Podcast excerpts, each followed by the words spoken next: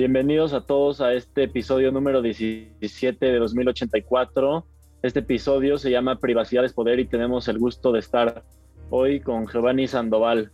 Hace ya como un mes conocí a, Giovanni, ya lo seguía desde antes en Twitter, he visto varias cosas que hace y especialmente me enteré de él por, por su podcast, un podcast muy interesante, se llama Bit Legal y además conduce otro que se llama Rabbit Hole, en donde eh, dedica ese espacio para hablar sobre la intersección entre Bitcoin y, el sistema legal. Entonces les recomiendo mucho eso, pero pues hoy vamos a hablar con Giovanni, vamos a empezar hablando sobre privacidad. El día que les digo que lo conocí en persona hace unos meses fue un meetup de minería en la Ciudad de México y, Giovanni nos presentó una presentación sobre privacidad es poder, un libro muy interesante que, que traía en mente y quisiera que, empecemos por ahí. Entonces, Giovanni, bienvenido, muchas gracias por tu tiempo y pues bueno, a darle. No, pues al contrario, gracias por la invitación, Antonio y Santi. Eh, pues es un gusto y ya saben, a mí me gusta hablar de estos temas. Así que si quieren empezar por, por el tema de, de la privacidad es poder, eh, este, este es un libro de una autora española que, que eh, en realidad el, el, libro originalmente está, está escrito en inglés. Y pues trata como temas súper importantes que tienen que ver pues básicamente con todos los aspectos de la vida de las personas que creo que como que históricamente no ha tenido una relevancia tan importante como la que tiene hoy en día porque pues estamos viviendo una transformación digital, ¿no? Todo lo estamos digitalizando y eso necesariamente se traduce eh, pues en información, o sea, en, datos que de algún modo eh, pueden ser procesados y pueden, digamos, minar más información del el conjunto de todos estos datos. Entonces, quisiera como que iniciáramos con una, una pequeña reflexión. Imagínense esto. Si ustedes en una carpeta en su computadora archivan, crean un, un archivo que tenga todos los aspectos de su vida que están digitalizados, ahí va, vamos a empezar. Pueden tener su correo electrónico de entrada, ¿no? Todo lo que está en el correo electrónico es información suya, de su persona, eh, sobre cosas que consumen, sobre personas con las que se comunican, sobre los días que tienen reuniones, sobre las agendas para el podcast. Y, y eso es, digo, como que la superficie, lo que podríamos estar tocando como importante en la vida de las personas. Pero vamos un poco más al fondo. Acta de nacimiento, CURP, identificación oficial, estados financieros. O sea, si ustedes dedican un poco de tiempo a pensar en la cantidad de información sobre su persona que está digitalizada, ustedes en esa carpeta se pueden reconstruir completamente. Sí, cuánto mides, cuánto pesas, qué te gusta, qué no te gusta, en qué gastas, en qué no gastas, con quién hablas, de qué hablas. O sea, se pueden reconstruir digitalmente.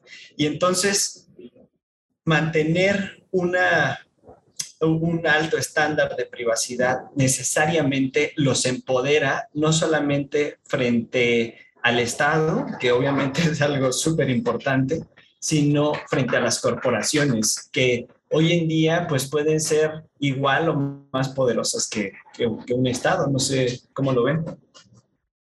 De hecho, ha habido muchos problemas últimamente en Estados Unidos y en México respecto a esto. Incluso este Ricardo Monreal creo que fue el que presentó una ley el año pasado para regular las redes sociales y ahora Elon Musk quiere comprar Twitter. ¿Cómo ves tú el futuro? De, ¿A qué va esto? ¿Cómo crees que se pueda llegar a esta balanza de, de datos en las que se puede regular? Yo creo, fíjate, yo creo que desde el punto de vista legal sí se podrían hacer algunas cosas, pero el problema de México, de nuestra jurisdicción, es que, es que las leyes se aplican, pero se aplican discrecionalmente, se aplican algunos, se aplican en ciertos casos. No hay como tal un, yo me lo imagino como una sombrilla, porque las leyes pues están hechas para eso, como para proteger eh, ciertas eh, como aspectos de la vida de las personas. Pero la sombrilla legal en México tiene hoyitos y entonces cuando llueve, pues se mina el agua. Y entonces sí se pueden hacer cosas desde el punto de vista legal, pero yo diría, primero, al menos en ese aspecto, ocupémonos de lo principal, de que la ley se aplique de manera eh, uniforme. Ahora, con respecto a lo de las corporaciones, pues ellas van a seguir buscando eh, lucrar con nuestros datos, porque ese es el negocio detrás de muchos este, modelos de negocio, ¿no? Como, no sé, Google, por ejemplo. O sea, utilizar eh, Google, pues implica dar datos para obtener un servicio. Obviamente es muy bueno y lo utilizamos básicamente a diario y es por eso que, que, eh, que, que ofrecemos o que damos los datos. Pero yo creo que hacia donde va es que si las personas no somos conscientes de la importancia que es mantener estándares altos de privacidad, entonces lo que sigue es que pues, las corporaciones van a, van a recopilar los datos suficientes como para eh, decirnos que básicamente ya nos pueden decir, ¿no? Por ejemplo, Amazon hay un, hay un, este, un documental muy interesante de DW que habla sobre Amazon y dice, Amazon te podría decir que estás embarazada antes de que tú sepas que estás embarazada. Y entonces, hacia allá podemos ir, ¿no? O sea, hacia estar completamente desnudos frente al Estado y a las corporaciones. Oye, Giovanni, ahorita que mencionas esto sobre la balanza entre lo que son las grandes empresas este, transnacionales y los estados. Ahorita estamos en un, momento crítico porque pues ya no solamente depende del Estado mexicano, sino que, o sea, a mí me parece que, que, esto requiere algo muchísimo más grande, ¿no? Porque, por ejemplo, tú ahorita nos estabas dando ejemplos de cómo, cómo las personas o las empresas pueden tener muchísima información sobre nosotros, pero pues, ¿de qué sirve que el gobierno mexicano quiera hacer algo si, por ejemplo, estas empresas están en China o están en Estados Unidos? O, hay, o son hackers en, Rusia. Realmente es, es, es, muchísimo más complejo, me imagino. Y, y, ya, bueno, tú eres abogado constitucional, tú nos podrás decir ya de esto de, del bloque constitucional, este, los arreglos internacionales. Este, me imagino que es muchísimo más complejo y, y muy complicado todo esto, ¿no? ¿Cómo lo ves? Sí, mira, o sea, el Estado mexicano en hasta cierto punto sí podría tener quizá facultades suficientes como para protegernos frente a corporaciones en jurisdicciones internacionales, ¿no? Podría ser, no lo sé, nunca ha habido ningún caso así, o al menos eh, a la Corte nunca ha llegado ningún caso así. Ahora, vamos a imaginar que sí, vamos a imaginar que sí para, para poner en contraste sobre qué tan importante es que nosotros nos ocupemos de protegernos a nosotros mismos, de que si bien el Estado puede tener dientes suficientes como para brindarnos esa protección, no, no acudamos a ella, no, no nos confiemos de eso. ¿Por qué razón? Imaginando que el Estado tiene esas facultades para poder sancionar a empresas internacionales por el uso indebido de nuestros datos personales, yo te diría, imagínate que te roban toda tu información personal y tú te quieres eh, inconformar con esa situación, te quieres inconformar y quieres demandar a una empresa internacional eh, por haber hecho mal uso de tus datos. La primera pregunta que yo me haría sería, ¿y eso cuánto me va a costar? O sea, ¿cuánto me va a costar demandar a una empresa internacional por el uso indebido de mis datos? No quiero dar una cantidad, pero les voy a decir, pues es suficiente, o sea, cuesta mucho utilizar el aparato legal para poder hacer valer nuestros derechos. Ahora, uno podría decir, bueno, pero pues tú eres abogado, ¿no? Y tú te podrías defender tú solo y a ti no te podría costar nada. Pues sí, pero quizá no en términos monetarios, pero en términos de tiempo. O sea, en términos, no, no, para que ustedes se den una idea más o menos, un asunto para que pueda llegar a la instancia más alta en México en el sistema judicial, desde, desde el día uno hasta el día que me resuelven, pueden pasar siete años. O sea, llevarlo hasta la instancia más alta, hasta la corte, que son quienes podrían tener esas facultades para protegerme así de, de importante. Imagínense siete años en un pleito con una corporación internacional. Ahora, yo, te, yo, yo les diría, bueno, tal vez, ¿cuánto nos cuesta utilizar, dejar de utilizar Gmail, dejar de utilizar Outlook y comenzar a utilizar ProtonMail, una VPN, eh, encriptar nuestra información en nuestra computadora? O sea, eso, pues, digamos que la balanza es clarísima, ¿no? O sea, ¿por qué yo habría de optar por no hacerme cargo de de mi información y, dejar que alguien más se haga cargo de ella y confiar en que lo va a hacer bien. Y si no lo hace bien, ah, bueno, entonces acudo al sistema judicial. Yo diría, pues no, no, nos conviene. Lo que nos conviene es ser conscientes de qué tan importante es nuestra información, qué tan poderosos nos puede volver y qué tan eficiente en términos de gasto de recursos puede hacer que nosotros nos hagamos cargo y responsables de ello. Bueno, y para el usuario común, ahorita mencionabas esto de la VPN, pero ¿qué otras maneras crees tú que podría lograr que sus datos no les llegue a, tanta gente que en la que puedes confiar? Por ejemplo, creo que vi que en México fue el país con más ataques de ciberseguridad en la primera mitad del 2021. ¿Cómo podemos evitar esto?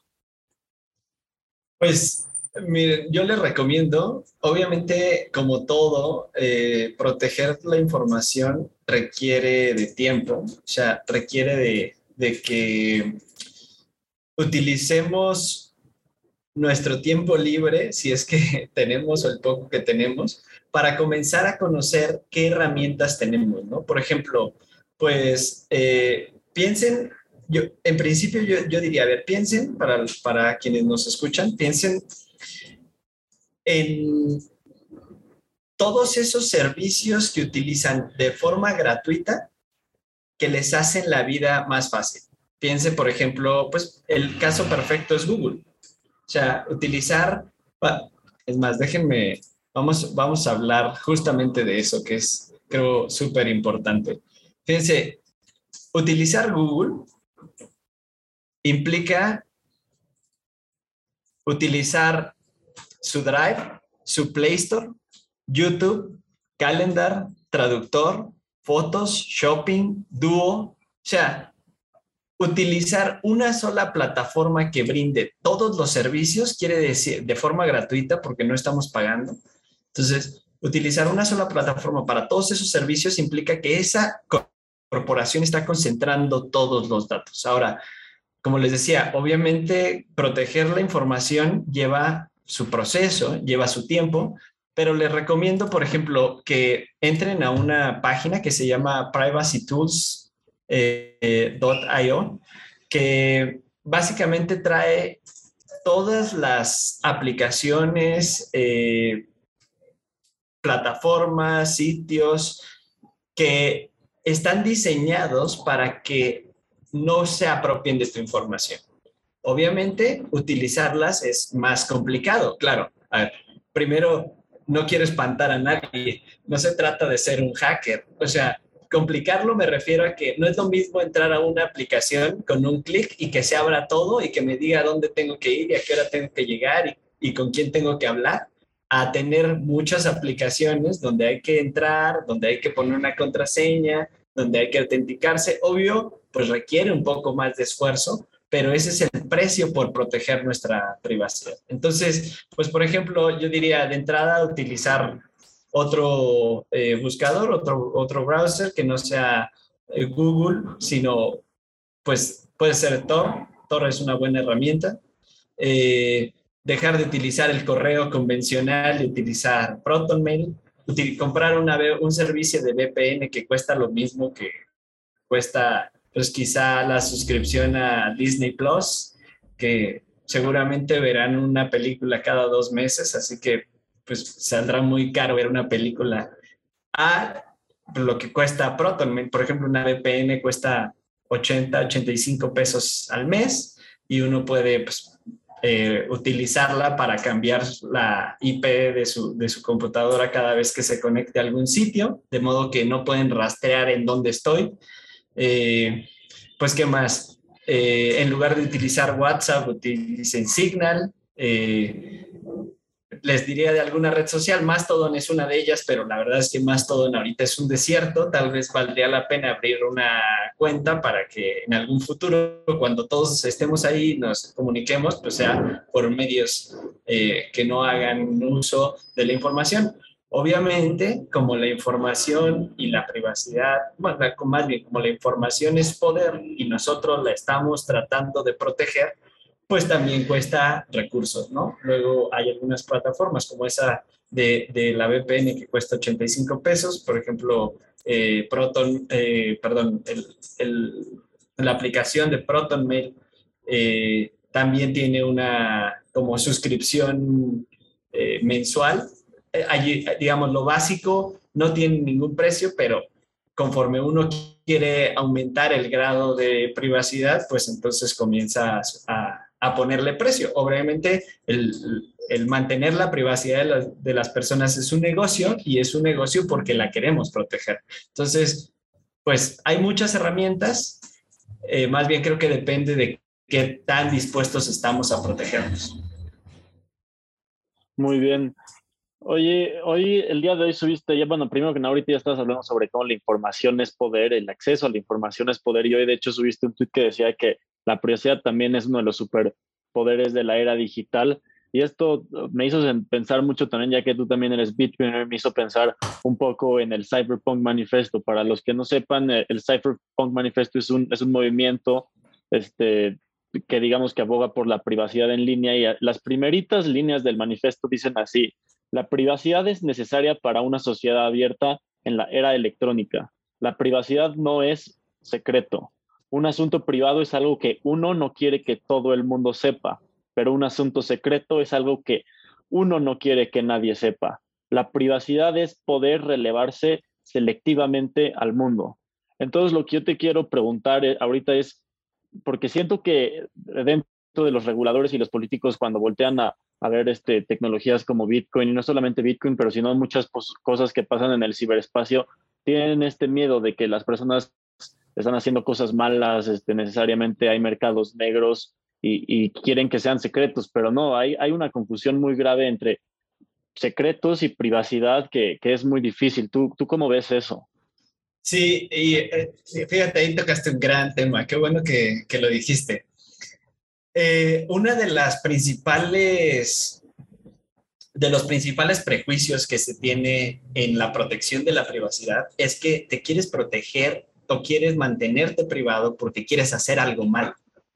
Y no necesariamente, o sea, por ejemplo, eh, cuando yo te transfiero dinero a través de mi cuenta bancaria, eh, no solamente tú puedes acceder a mi número de cuenta, a mi nombre completo y quizá al banco, bueno, además del banco, eh, en qué lugar ocurrió la transacción.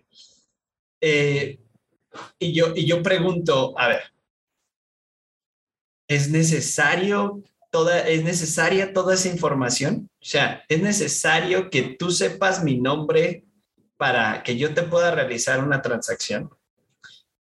El que yo no te quiera revelar mi identidad no quiere decir que, que vaya a ser algo malo. Puedo pagar no sé, qué sé yo, un, un, celular en Mercado Libre y no tendría por qué darte toda mi información. Lo único que requieres es que mi cuenta es real y que pues, los fondos que están ahí no vienen de eh, actividades ilícitas. Pero todo lo demás es información que tú no necesitas y que no tengo yo por qué dártela.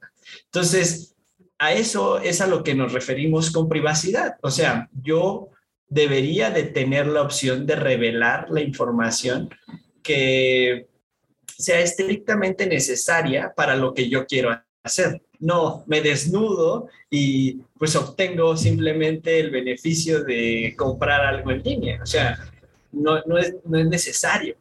Y por eso, pues, eh, algunas cosas, como por ejemplo en Bitcoin, en Bitcoin se habla mucho de que pues lo utilizan para lavar dinero y este, este tipo de cosas, ¿no? Para, para financiar actividades ilícitas.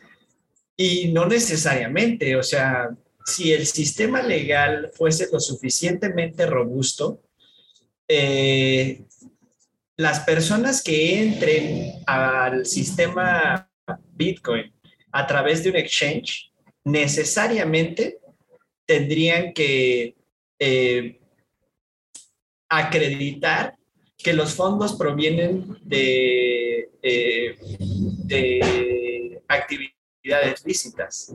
Claro, alguien podría decir, no, bueno, pero es que si tú minas y eso es completamente este, es completamente anónimo y el Bitcoin viene ahora sí que puro y no ha pasado por ningún procedimiento de KYC ni nada y esa persona sí puede utilizar ese dinero para comprar drogas, armas, órganos, qué sé yo.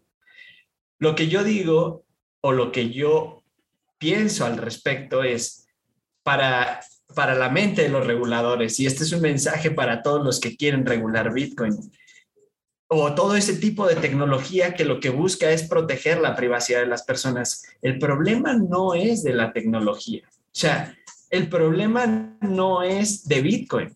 Que Bitcoin sea utilizado para actividades ilícitas, ese no es problema de Bitcoin, es problema del Estado, del Estado que no es lo suficientemente efectivo como para eh, identificar a las personas que están eh, llevando a cabo actividades ilícitas. Y claro, los anarquistas dicen, no, pero es que te deben de permitir hacer lo que sea. Y ok, yo no soy anarquista, yo soy un poco más institucional, yo trabajo en una institución del Estado.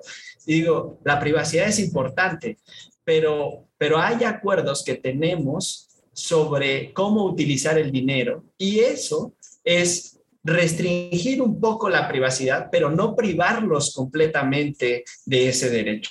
O sea, claramente a mí no me gustaría que Bitcoin fuese utilizado para, siempre lo digo, para, para, este, para la pornografía infantil, para comprar servicios de pornografía infantil. O sea, no me importa qué es lo que diga el estatuto de la libertad de los más anarquistas, no me, no me interesa. O sea, y, creo que en eso tenemos un acuerdo. O sea, probablemente no todos, pero tenemos un consenso de que, de que ahí no debería de estar siendo utilizado. Y el Estado no es lo suficientemente fuerte como para identificar a las personas que están llevando actividades eh, o, están utilizando su libertad financiera para ese tipo de, propósitos. Y creo que ahí es en donde está el problema, no en no en la tecnología. Vuelvo, tenemos que que encargarnos otra vez de o reevaluar de qué tanto se aplica la ley en México. Leyes tenemos y nos sobran.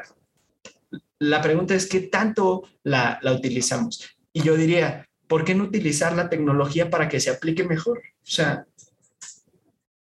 Sí, me encanta esa última propuesta de utilizar la tecnología para que se ocupe mejor y me encantó como, como dijiste, ¿no? Que, o sea, si Bitcoin se usa para para actividades ilícitas, pornografía infantil o lo que sea, realmente no es culpa de Bitcoin, sino es culpa de que hay una falla de Estado. Pero por otro lado, retomemos el ejemplo que estabas mencionando de comprar un celular en Mercado Línea, ¿no? Digamos que, y hagamos que sea un celular, ¿no? Pero yo quiero comprar un celular y por un lado yo no quiero revelar mi información, no es que quieras, no es que vaya a hacer nada malo, pero el Estado me dice, no, pero es que yo por razones de seguridad nacional, ¿no? Quiero prevenir actos de terrorismo, o sea, ya empiezan a, surgir diferentes cosas. Entonces la pregunta de aquí es, ¿cuál es el límite o cuál es el rol que realmente debería de tomar el, Estado en esto? Pues una respuesta no creo que la tenga. Sería muy ambicioso si te quisiera responder la pregunta, pero, pero yo creo que ese es el trabajo que tenemos que hacer eh, todos en conjunto, pero principalmente los abogados. Los abogados somos yo, así, así lo veo y me gusta verlo así. Nosotros somos los programadores del sistema legal. O sea, no, así como los programadores se comunican con una computadora y, por ejemplo, yo abogado, sí sé algunas cosas de programación, pero nulas, básicas. Así como yo necesito un programador para que él se comunique con la computadora y la computadora haga lo que yo quiero que haga. Así los abogados en el sistema legal. Nosotros somos los programadores. La gente no se puede comunicar con el Estado en el lenguaje en el que el Estado se comunica con, sus ciudadanos. Y entonces nosotros los abogados deberíamos de estar realmente eh, ocupados y preocupados por cómo comenzar a decirle al Estado, hey, tienes un límite, o sea, tienes un límite. Yo tengo, la Constitución mexicana establece en el artículo sexto el derecho a una vida privada. Y entonces es, un derecho constitucional. Eh, hagan de cuenta que en términos legales es como 21 millones de bitcoins. Esa es una regla. Y esa regla es inquebrantable. Nadie puede decir lo contrario. Bueno, pues en términos legales, la constitución es eso. Tenemos reglas que las autoridades tienen que respetar, les guste o no les guste no las pueden, y si no les gusta, tienen que hacer una reforma constitucional para cambiarlo. Pero mientras eso esté en la constitución, es un derecho constitucional. Y entonces nosotros tenemos que decirle constantemente al Estado, hey, tenemos un derecho. Y ese derecho, si bien no es absoluto, no tenemos derecho a ser anónimos. fíjate, es, es, un poco contestando a tu pregunta, Santiago, fíjate.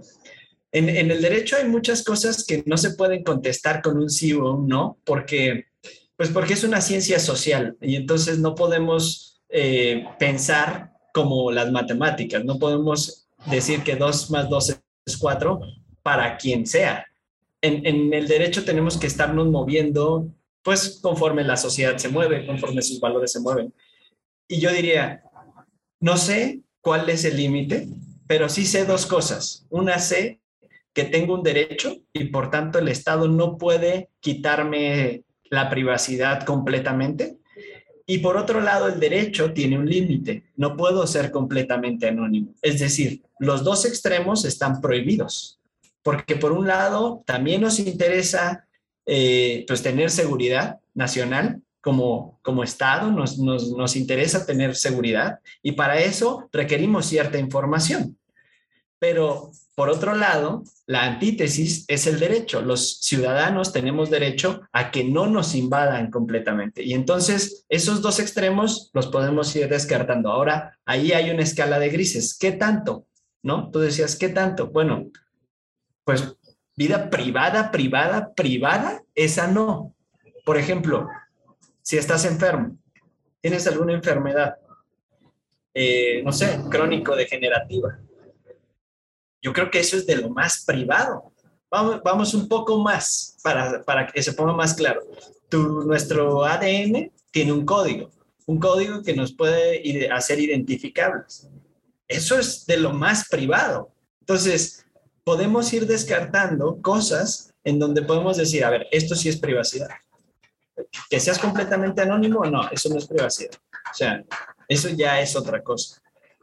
Entonces, volviendo para contestar la pregunta, no hay una respuesta, pero sabemos qué cosas no nos sirven, qué cosas ya podemos ir descartando. Y en, ese, en esa conversación ya podemos negociar con el Estado y decirle, a ver, esto sí, esto de plano no, y hazle como quieras. pues justo hablando de este tema, Giovanni, sobre datos, Bitcoin y así, y queriendo regularlo, ¿Qué opinas tú de las CBDCs, estas monedas digitales que quieren sacar los estados? Porque justo en los dos extremos que dices, que está subiendo la popularidad de Bitcoin por la anonimidad, lo que sea, entonces el Estado la quiere regular, pero ya empieza a invadir ese extremo donde ya saben todo de ti, ya no, ya no tienes tu vida privada. ¿Qué piensas tú que debería de, hacer? Pues mira, híjole, es, ese, Sí, yo, mira, de lo de las CBDCs, híjole, o sea, me gustaría decir que no sé, pero tengo una opinión. Eh, yo, yo creo que es que es como todo. O sea, todas las decisiones traen pros y traen contras. Una CBDC como la que nos estamos imaginando, o sea, algo terrorífico, algo completamente orwelliano, así con ganas de joderme a la gente, o sea, con ganas de neta quitarle toda su privacidad y saber básicamente, pues, si te quitan el dinero, te quitan el poder, básicamente. No, la peor es CBDC es hasta la que te manipulan, la que te dicen, ah, esta nada la puedes gastar en esto o así o tanto tiempo. Eh, en China está ocurriendo, ¿no? En China ya tienen su propia CBDC y el diseño de esa moneda tiene ese poder, ¿no? Le da al Estado el poder de decirte, oye, este, es que eh, esta semana has comprado mucho refresco y has tomado mucho café, entonces la siguiente semana no vas a tomar ni refresco ni café por tu salud. No, no es porque yo te quiero controlar y yo quiero decirte cómo es que, que, te tienes que comportar, sino es que es que yo como papá Estado tengo que velar por tu bienestar y no te puedo permitir seguir tomando refresco todos los días, ¿no? Ese es, ese es el peor escenario de las CBDCs. Eh, yo diría, a ver, en México eso no va a pasar. O sea, yo me animaría a decir que eso no va a pasar, porque nosotros no vivimos un estado totalitario como el de China. Nosotros sí tenemos una cultura de libertades que, pues, desde el propio gobierno diría, oigan, no, espérense, es que yo tampoco quisiera que el Banco de México supiera todo eso de mí. O sea, gente dentro del propio Estado. O sea, un, un poco me gustaría como que dejáramos de separar que el Estado es ese leviatán robot que se encarga de, de manejar a sus masas, sino que pues también somos humanos, o sea, somos personas que tenemos preocupaciones propias y, yo creo que cualquier funcionario en México, bueno, no cualquiera, pero una buena parte diría, oiga, no, espérense, no, tampoco tanto. Entonces, yo, yo creo que podemos eh, construir una CBDC. No, yo no soy pro CBDCs, obviamente, pero pues son inevitables, yo es lo que digo. Las CBDCs van a llegar tarde que temprano. Y, yo diría, hay dos cosas que podemos hacer. Por un lado, eh, pues los reguladores tendrían que estar buscando ese punto medio, ese punto donde sí permita, eh, sí traiga las bondades de una CBDC, que es, digamos, incluir financieramente, pues básicamente a la mitad de la población en México, que no es poco, somos 130 millones de habitantes, 65 millones no están bancarizados, no tienen acceso al dinero digital como lo conocemos. O sea, hace rato hablábamos de comprar cosas por internet. Hay gente que no tiene esa posibilidad. Y entonces, una CBDC que a mí me gustaría pensar, si a mí me dijeran, oye, Giovanni, ¿cómo le hacemos para hacer una CBDC? Tú que andas metido en eso de los bitcoins y no sé qué.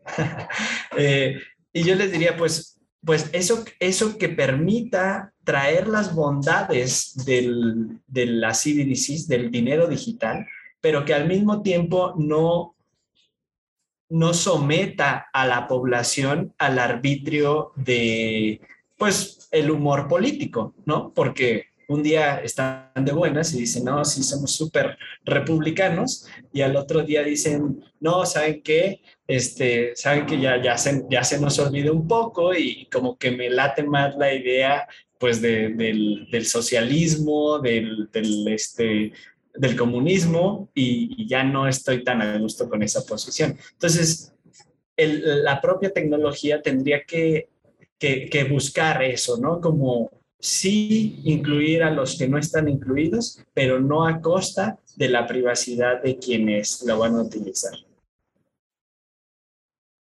Bueno, no, y la verdad es que todavía hay muchísimas dudas. Yo, yo no creo que en realidad una CBDC pueda ayudar para la inclusión financiera o todas esas razones que, que, que, se dicen, porque si vemos de hecho cómo, cómo ha funcionado CODI, esto que implementó el Banco de México, absoluto fracaso. Pero lo que yo te quería preguntar es que, bueno, ya, ya eh, vimos un pequeño repaso, introducción a esto de, de las CBDCs, pero a, a, los que sabemos un poquito más, estamos más metidos en el tema, actualmente en México ya hay propuestas, ¿no? Tenemos a la senadora Indira Kempis de, Movimiento Ciudadano y de, Nuevo León, incluso ella se supone que es, que es Bitcoiner, pero al parecer también está promoviendo esto, justamente quizás por lo que tú explicabas, ¿no? Que, que se necesita para, o sea, una CBDC para que también pueda florecer el Bitcoin así, pero ¿cómo, cómo has visto este desarrollo, o por lo menos esto que, que ha que ha hablado y de, lo poco que sabemos, porque creo que no hay mucha información sobre esto de, de la senadora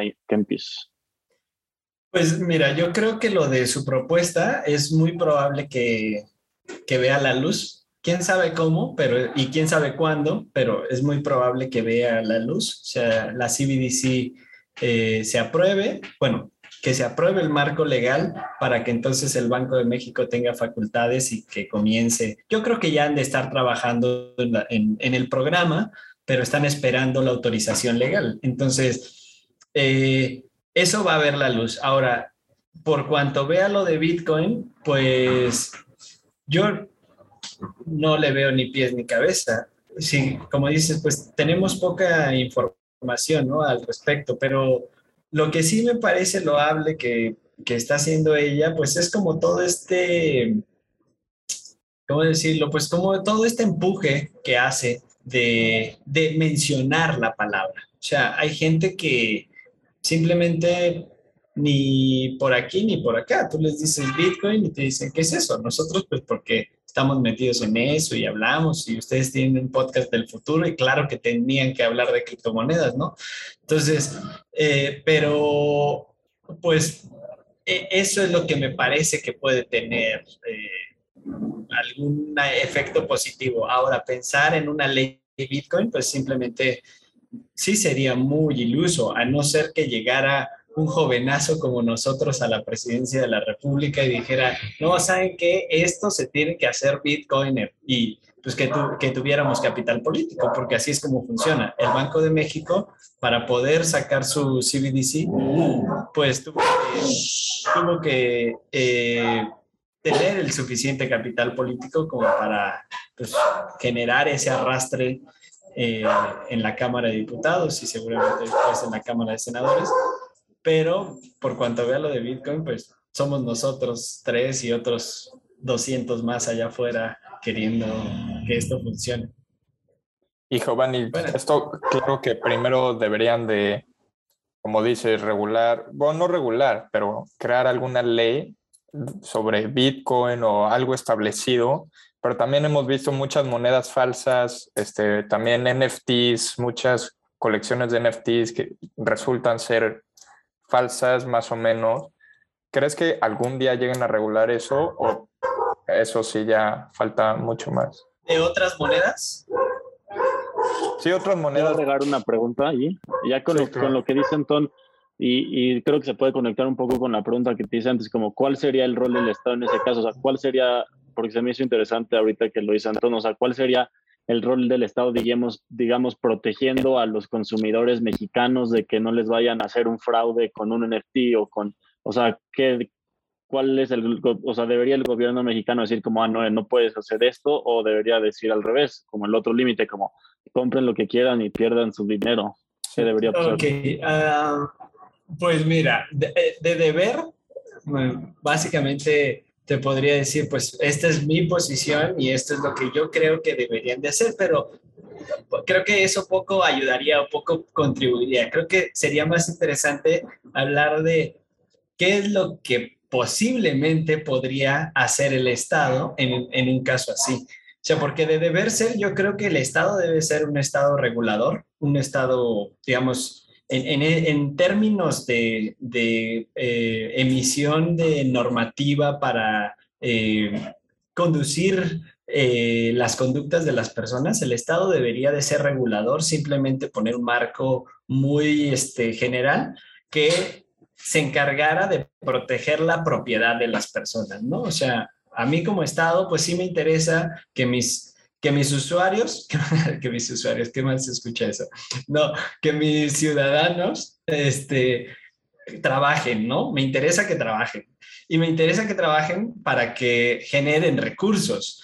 Y me interesa que generen recursos para que mi economía crezca. sea, e, en esos términos, pues así cerraríamos el ciclo. Ahora, el Estado, ¿qué es lo que eh, debería de hacer? Bueno, proteger toda esa cadena, que, que, que el recurso no termine siendo eh, objeto de un fraude, porque entonces mis ciudadanos comienzan a perder incentivos para, para trabajar y eso no es algo que yo quiero. No, no quiero que mi economía decrezca, no quiero que mis ciudadanos dejen de producir, no quiero gente que no esté trabajando porque pues simplemente considera que el Estado no los cubre, no los protege. Pero en México eh, el Estado no está adoptando, no ahora, porque otra vez tiene que ver con el calor político, eh, no está adoptando esa postura de Estado regulador, está adoptando más bien una postura de Estado propietario. ¿Qué quiere decir esto? Que, que su regulación va más encaminada como a la especie de, de paternalismo, de decir, mejor ninguna criptomoneda, mejor solamente mi dinero y yo me encargo de repartir. Creo que, bueno, de entrada, pues el, el el, Banco de México, que es el órgano que tiene facultades para regular esto, eh, y la CNBB, esta es su postura. O sea, ninguna criptomoneda, aléjense de todo eso. A, los, a las instituciones financieras les tienen permitido eh, utilizar activos virtuales, así lo ha denominado la ley, activos virtuales, para llevar a cabo sus operaciones, pero nada con los usuarios, o sea, nada con los ciudadanos, porque pues no quiero que me los pongan en riesgo, otra vez siendo muy paternalista, no quiero que me los pongan en, riesgo porque no, no les saben, no les gira, no, no son lo suficientemente diligentes como para saber en dónde poner su dinero y entonces mejor les pongo una barrera. Creo que hacia allá vamos a camino. Pues buenísimo, Giovanni. La verdad, hace una gran plática muy interesante, sobre todo desde el punto de vista legal. Ya habíamos tenido aquí algunas pláticas más en el ambiente práctico, digamos, sobre las criptomonedas. Y veremos cómo es que los, el Estado mexicano se logra adaptar a las monedas digitales. Ya veremos, de hecho, en Estados Unidos hemos visto mucho de estos pump and dump schemes que empezaron con los en la bolsa, con la gente compraba sus acciones, veremos si logran adaptar esto a las criptomonedas, pero será, será tiempo de esperar. Y pues ha sido un gusto tenerte aquí en nuestro, nuestro podcast y pues muchas gracias. No, al contrario. Gracias por invitarme y pues cuando guste. Sí, ha sido muy interesante no darle ese enfoque de, privacidad a, las criptomonedas y también hablar un poco sobre el tema de privacidad en, así en general en México. Pero pues muchas gracias por tu tiempo, Giovanni. Este, una vez más eh, le recomendamos a la audiencia que, que se pasen a escuchar Bit Legal y, Rabbit Hole y, seguramente que, que, volveremos a tener a, a, a Giovanni pronto por acá. Muchas gracias otra vez. Gracias. Al contrario.